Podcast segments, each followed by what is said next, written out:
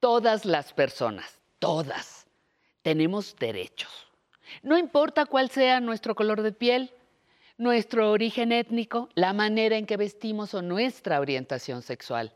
Hay grupos más discriminados que otros, pero es muy bueno saber que como ser humano tengo derechos que hay que conocer y defender. Bienvenidos, bienvenidas.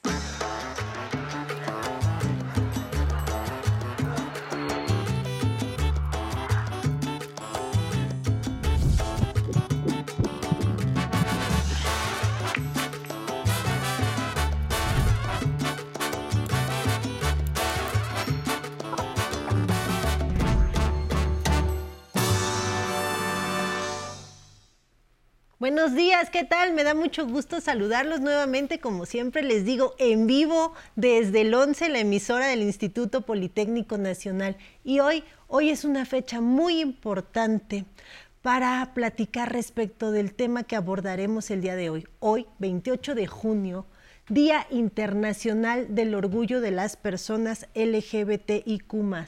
Por eso era importante traer al programa a un experto que nos hable sobre los derechos de las personas adultas mayores pertenecientes a esta comunidad. Pero ya saben, y como ya es costumbre, vámonos primero a esta cápsula que se ha preparado con mucho cariño para todas, todos y todes ustedes.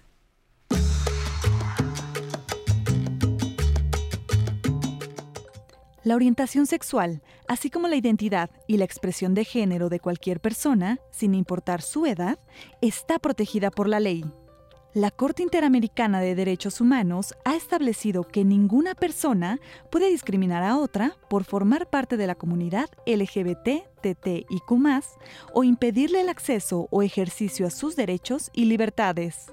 Por ello, nadie puede atentar contra la vida o la integridad física o dar trato cruel, inhumano o degradante a ninguna persona de la comunidad LGBT, TTIQ, adulto mayor Tampoco se les puede negar el reconocimiento a su personalidad jurídica. Los avances legales alcanzados en las últimas décadas en esta materia son innegables. Si pertenezco a la comunidad LGBT, TT y Q+, y soy persona adulta mayor, tengo los mismos derechos que todos. De esto y más hablaremos hoy en Aprender a Envejecer. Pues ya de regreso aquí en el estudio y hoy nos acompaña el maestro Javier Solís Mendoza. Él es experto adscrito a la Unidad Politécnica de Gestión con Perspectiva de Género del Instituto Politécnico Nacional. Javier, muchas gracias por estar nuevamente aquí con nosotros en el estudio en esta fecha tan importante eh, que no se debe de olvidar, una fecha que sin lugar a dudas ha costado muchas luchas, muchas vidas incluso para el reconocimiento de estos derechos y qué mejor que contar con un experto del Instituto Politécnico Nacional que el día de hoy platique aquí con nosotros en el estudio. Pues muchas gracias Nancy por la invitación nuevamente aquí Aprendiendo a Envejecer en un día tan importante como acabas de mencionar, el Día Internacional del Orgullo LGBTI y que además pues hoy que estamos reflexionando a partir de poner sobre la mesa la visibilización de las personas adultas mayores, mayores LGBT, pues eh, ello yo lo veo como un ejercicio de memoria histórica bien bello porque ¿Por qué es 28 de junio? ¿Por qué Día Internacional del Orgullo LGBT? Porque conmemoramos las luchas históricas de los primeros colectivos que principalmente en Estados Unidos, pero que fueron eh, pues impulsando otras luchas internacionales en distintos eh, ámbitos nacionales, pues empezaron a reunirse y empezaron a reconocerse como sujetos de derecho. Y hoy, gracias a esos esfuerzos de esas primeras generaciones que salieron a la calle, que dijeron no somos enfermos, no somos delincuentes, somos ciudadanos y ciudadanas, las nuevas generaciones LGBT gozamos de muchos derechos y hoy pues esas personas adultas mayores LGBT que nos abrieron eh, brecha, nos abrieron camino, pues eh, vale la pena ponerlas en la mesa, visibilizarlas, reconocerles desde este ejercicio de memoria, porque son gracias a ellos, a ellas y a ellas que hace pues ya algunas décadas eh, hoy podemos decir que la ciudadanía LGBT es un proceso en construcción y que pues nuevos horizontes nos avisoran a las futuras generaciones, pero que sin duda, insisto, son ellos, ellas y ellas quienes nos abrieron eh, camino y en agradecimiento y en memoria hoy también pues podemos dar cuenta de que existen las personas adultas LGBT y pues les agradecemos mucho por los derechos que nos han legado. Pues sí, como bien dices, todas estas personas que iniciaron con estos ejercicios para el reconocimiento de los derechos hoy la mayoría son adultos y adultas mayores, claro. ¿no? Y pues era importante reconocerles sus derechos, pero antes de platicar eh, respecto de los derechos que se tienen, tú me comentabas detrás, eh, cuando estábamos platicando previamente a esta entrevista, las vulneraciones que se sufren con las personas adultas mayores pertenecientes a esta comunidad. Sí, primero una cuestión importante, ¿no? Lo mencionas hace rato, hoy quienes fueron pioneros desde muy jóvenes en la lucha por los derechos LGBT son adultas, personas adultas mayores, pero también no todas están, ¿no? En ese tránsito la violencia nos ha arrancado a muchas personas, atravesamos también una pandemia por VIH-Sida que afectó a muchas personas eh, e integrantes de la comunidad LGBT y que pues en el descubrimiento de apenas todo este virus eh, hubo pues muchos decesos y hoy pues muchas personas adultas mayores en un ejercicio de resiliencia y resistencia pues eh, han enarbolado estos derechos y están allí. Pero, eh, pues imagínate, hace 50 años, hace 30 años, toda la situación social a la que se tuvieron que enfrentar, particularmente en nuestra nación, donde pues hay imaginarios profundamente violentos todavía que no reconocen plenamente los derechos humanos de las personas LGBT habían, o te comentaba que hay datos, por ejemplo, en Estados Unidos, que sí hay como registro un poco más documentado, donde hay una afectación a los procesos de salud mental de las personas LGBT y ello refiere evidentemente a la serie de condiciones de vulnerabilidad social a las que han hecho frente y que decíamos que se enfrentan sobre todo a situaciones en las cuales se sienten aisladas y que eh, si comparamos, por ejemplo, la población adulta mayor eh, heterosexual, eh, las personas LGBT adultas mayores tienen el doble de posibilidades de vivir solas y de ser solteras. Y ello tiene impactos en la salud mental. Comentaba que el 39% de las cifras que estiman en Estados Unidos, sobre todo una organización que les invito a conocer que es Diverse Elders Coalition, nos va a decir que aproximadamente el 39% de las personas adultas LGBT más eh, eh, pues han tenido ideación suicida y que, bueno, representa el hecho también de que más del 50% de las personas LGBT adultas mayores se han, eh, pues, han enfrentado, eh, perdón, cuadros de depresión. Entonces creo que una vulneración particular y un derecho que todavía tenemos que reivindicar y trabajar es el acceso a la salud, de las personas LGBT más, con un énfasis particular en la salud mental. Sí, porque como tú bien dices, eh, cabe la posibilidad de que las personas adultas mayores de la comunidad se encuentren solas. ¿Y esto qué significa?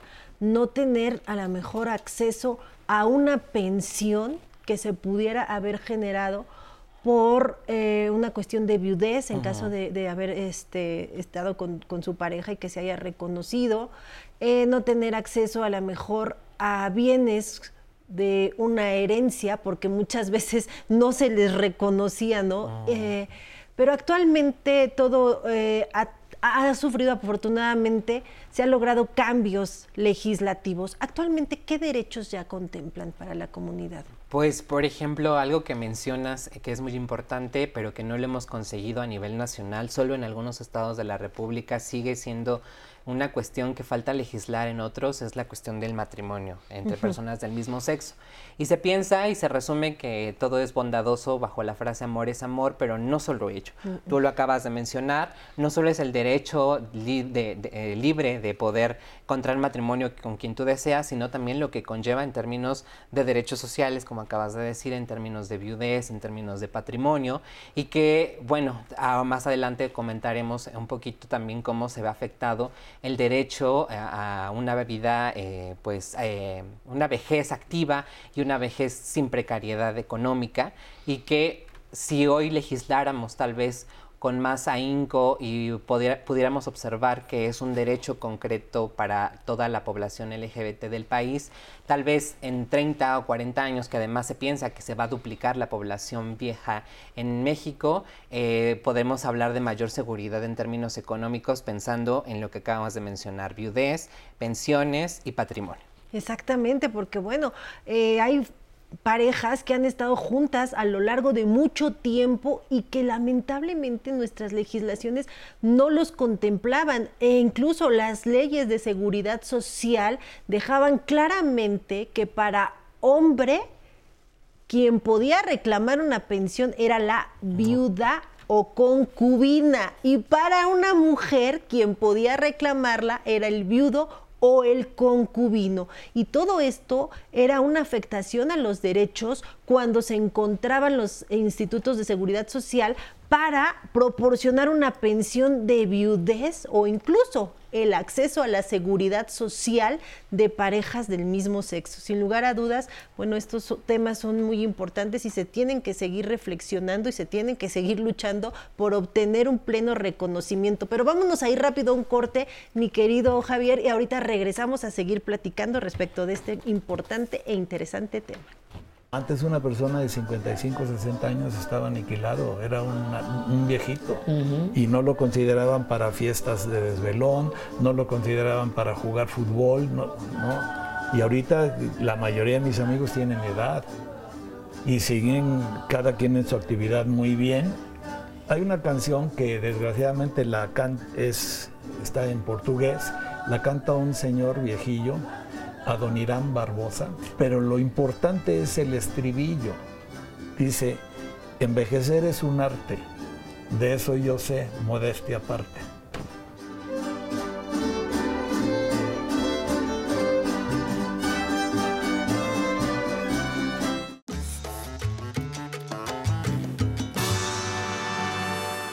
Pues ya estamos de regreso y seguimos conversando con el maestro Javier, quien nos está platicando respecto de los derechos de las personas adultas mayores pertenecientes a la comunidad LGBTIQ. Mi querido Javier, eh, tenemos un sondeo del público, a ver qué nos quieren preguntar respecto de este tema. ¿Me acompañas a ver qué quieren preguntarnos? Hola, soy Marcelo Herrera, tengo solo 63 años. Mi pregunta es, ¿A qué instancia puede uno dirigirse si se da uno cuenta de que están molestando, acosando o agrediendo a un miembro de la comunidad LGBT? Casi no se da esto, ¿verdad, mi querido Javier? Agresiones en contra de los miembros de esta comunidad. ¿Qué hacer? Pues primero comentar que nosotros en nuestro país sabemos que la discriminación es un delito, no está permitido. Las personas LGBT lamentablemente son un sector que sistemáticamente vive discriminación, derivado ya sea de su orientación sexual, de su identidad de género o incluso solo de la expresión de género. Afortunadamente contamos con instituciones a nivel federal que pueden contribuir tanto a la sensibilización como al acompañamiento de estos casos. A nivel nacional tenemos CONAPRED, a nivel local tenemos eh, un consejo que es el COPRED que trabaja mucho, pero también hay ciertos mecanismos que podemos acudir directamente y que protegen específicamente a la población adulta mayor de acuerdo a las fiscalías especializadas encaminadas a atender delitos hacia ellos, hacia ellas. Y también en la Ciudad de México hay un nuevo mecanismo que de la CIVISO, que es la Secretaría de Inclusión y Bienestar Social, que es la UNADIS, que es la Unidad de Atención a la Diversidad Sexual, donde se brinda acompañamiento jurídico, psicológico y que finalmente está encaminado a vislumbrar el reconocimiento pleno de los derechos humanos de la población LGBT como una realidad y que lamentablemente a través de las encuestas que permiten observar las condiciones de discriminación en el país, se permite reconocer que hoy la orientación sexual, la identidad de género la expresión de género es un matiz que cataliza muchísimas violencias en todas las poblaciones y que cuando pensamos en la población adulta mayor sumamos al menos una discriminación más que es la que es la de la edad. Entonces ahora imaginémonos la edad más la orientación sexual más otras condiciones como puede ser la condición socioeconómica, el color de la piel, el aspecto físico, situaciones de discapacidad que pueden venir acompañadas derivadas de la edad, pues estamos ante un sujeto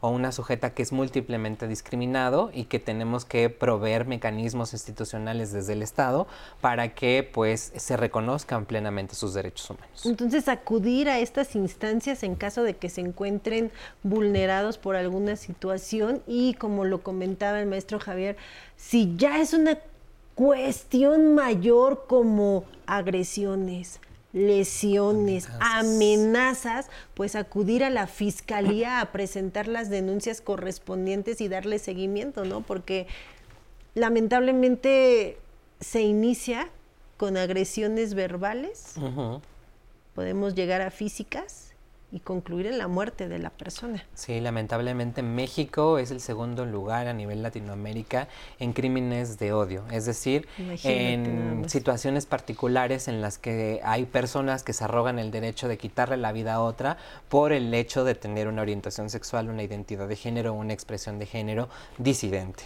Entonces el panorama es bastante abrumador y sí hay que levantar la voz desde que veamos pequeños indicios en términos de eh, pues la vulneración de nuestros derechos. No estamos solos, no estamos eh, eh, desamparados jurídicamente, podemos acudir a estas instancias y ojalá que estos panoramas tan atroces que insisto se reflejan en cifras que nos arrebatan cotidianamente a personas cercanas por tener una orientación sexual, identidad o expresión de género disidentes, pues no, no dejemos que suceda, ¿no? No dejemos que suceda y sobre todo sí presentar las denuncias y quejas correspondientes, porque muchas veces por miedo o ay, ¿qué va a pasar? ¿no? ¿Para qué voy y me formo y voy a estar ahí tres horas en el Ministerio Público y ni van a hacer nada? Voy a meter mi queja a la Comisión Nacional de Derechos Humanos, a CONAPRED. No, esto sí es importante porque las instituciones se allegan de información y pueden conocer desde otras formas de violencia, otras formas como los estén vulnerando, para que entonces las autoridades pues actúen y sepan qué está pasando en nuestro país y cómo atender estas situaciones, ¿no? Entonces que no, que no se sientan, como tú dices, desprotegidos, solos y con miedo, sino que hay muchos, muchas redes de apoyo también, ¿no? Para las personas de la comunidad. Sí, muchas redes de apoyo y que justo en México hay un ejercicio muy sui generis que me gustaría comentar eh, de una activista que es Samantha Flores que ha hecho una casa específicamente para generar estas redes de apoyo entre las personas adultas mayores LGBT que se llama la Etus Vitae. Les invitamos a conocer, a conocer su trabajo porque es muy importante hoy reconocer y hacer visible a la población LGBT adulta mayor y saber que no están solos, que no están solas, que no están soles porque además eh, pues muchas de ellas hoy están aisladas de sus familias y volvemos a caer en estas situaciones que ya hablábamos de la vulneración a la salud mental, pero eh, sí es eh, muy relevante dar cuenta de que a pesar de que en los contextos familiares que eh, de pronto nos pueden decir, ay, ¿cómo que mi abuelito es gay? No, ¿cómo que el tío... Que mi abuela quiere rehacer su vida con otra... Y pensamos que están locos, que hay que llevarlos a terapia, que es pecado, que es perversión. No, son, son manifestaciones múltiples de la sexualidad y que tal vez durante muchos años las personas decidieron ocultarla o decidieron no comentar públicamente que la persona con la que cohabitaban, que conocíamos o que pensábamos que era el amigo de mi tío, en realidad era su pareja, o que aquellas dos eh, personas que sabemos que cohabitan en nuestro edificio, que están en el departamento del piso de arriba, que son dos personas, mujeres adultas mayores, no son hermanas, no son primas, son pareja, ¿no? Entonces sí implica el reconocimiento, la visibilidad de que existen las personas adultas mayores, de que ningún ejercicio puede atentar contra ellas en términos de poder decir que las vamos a llevar a terapia para que cambien, que es un capricho. Lo mencionábamos también en, en, la ocasión anterior que conversábamos. En la Ciudad de México y en algunos estados del país se está dando ya también estos cambios legislativos para prohibir y reconocer como delitos lo que se eh, llaman ECOSIG, que son esfuerzos para corregir la orientación sexual, la identidad y la expresión de género, que en muchas ocasiones caían en casos de tortura, aislamiento, electroshocks, etcétera. Entonces, no es algo que se cure, no es una enfermedad, no es algo que se contagie, forma parte de nuestra identidad y hay que decirlo con todas sus letras, aunque en los espacios familiares vivamos discriminación, vivamos violencia, se puede denunciar, no están solos, no están solas, están muchas redes y muchos mecanismos institucionales que sirven para proteger sus derechos humanos. Pues ahí está, amigos, amigas que nos estuvieron siguiendo a lo largo de esta transmisión, tienen derechos como bien lo platicamos el día de hoy, y tienen medios de defensa jurídicos para hacerlos valer y sobre todo en caso de que ustedes se sientan en peligro, denunciar ante las autoridades correspondientes cualquier tipo de agresión en contra de su persona. Pues muchísimas gracias. Hoy quiero agradecerte especialmente, mi querido Javier, por haber estado platicando con nosotros. Agradecer, como siempre, a todos y todas ustedes que nos siguieron a lo largo de la transmisión y pues ahora los voy a dejar con la siguiente cápsula que nos va a enseñar a verificar nuestro estado de cuenta del Infonavit. Muchas gracias y saludos por allá a la doctora. Muchas gracias a todos y todas ustedes. Muchas gracias.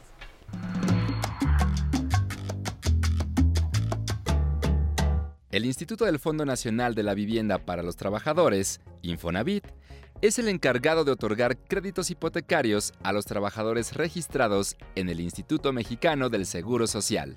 Una vez que usted adquiere un crédito para la vivienda, debe realizar sus aportaciones en tiempo y forma. De esto se encarga su empleador. Para verificar que sus pagos vayan al corriente, es necesario que tenga acceso a su estado de cuenta. El estado de cuenta del Infonavit es el documento en donde encontrará toda la información referente a su crédito, le permite conocer los pagos que ha realizado hasta el momento, lo que le falta por pagar, la tasa de interés que se aplicó a su crédito y su fecha de corte. En Aprender a Envejecer lo guiaremos para que pueda descargar e imprimir este documento. Para conocer su saldo y movimientos de su crédito Infonavit, siga estos pasos desde su teléfono móvil. Entre a su navegador de internet e ingrese al sitio web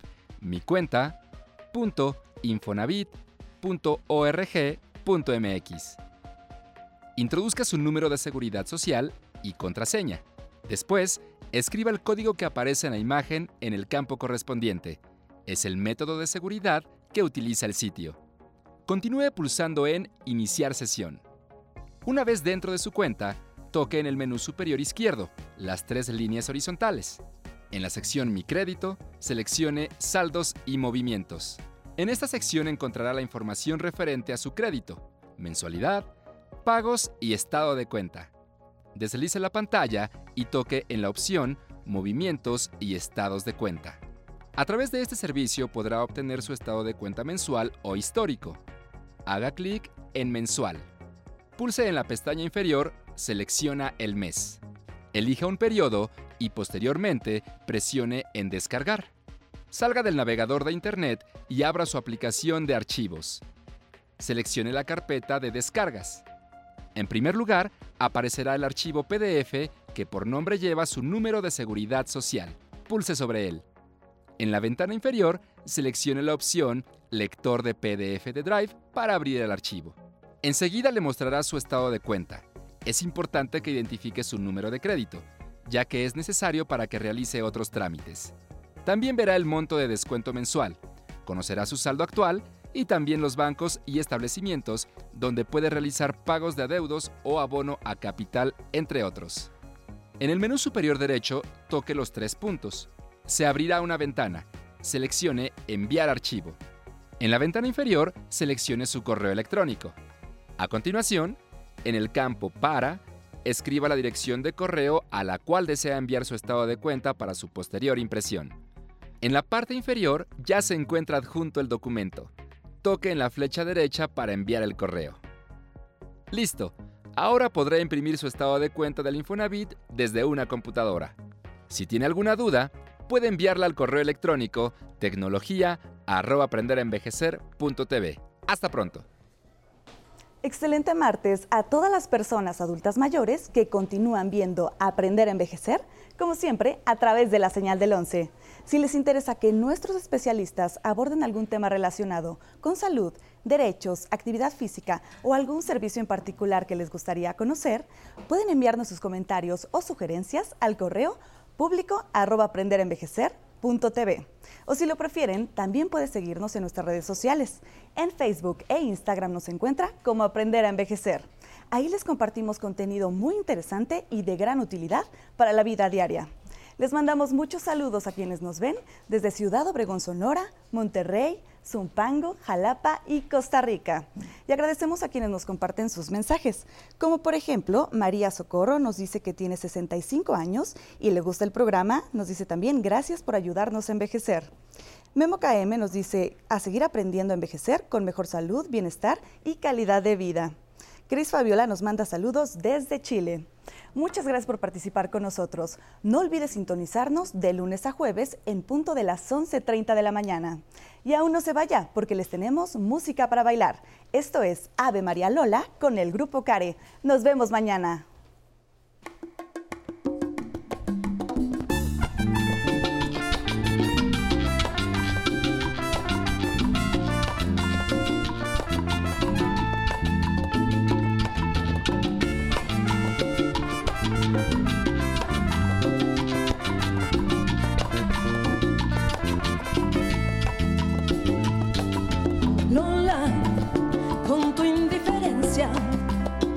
Mi corazón lo vas a matar.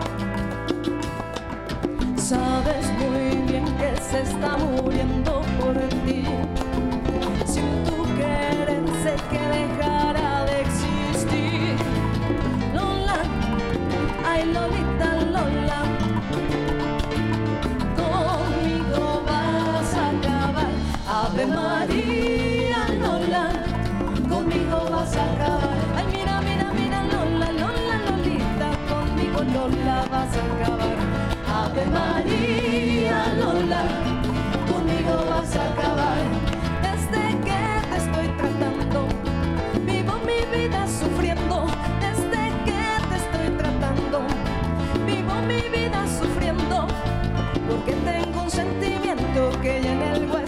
estoy quedando. Ave María Lola, conmigo vas a acabar.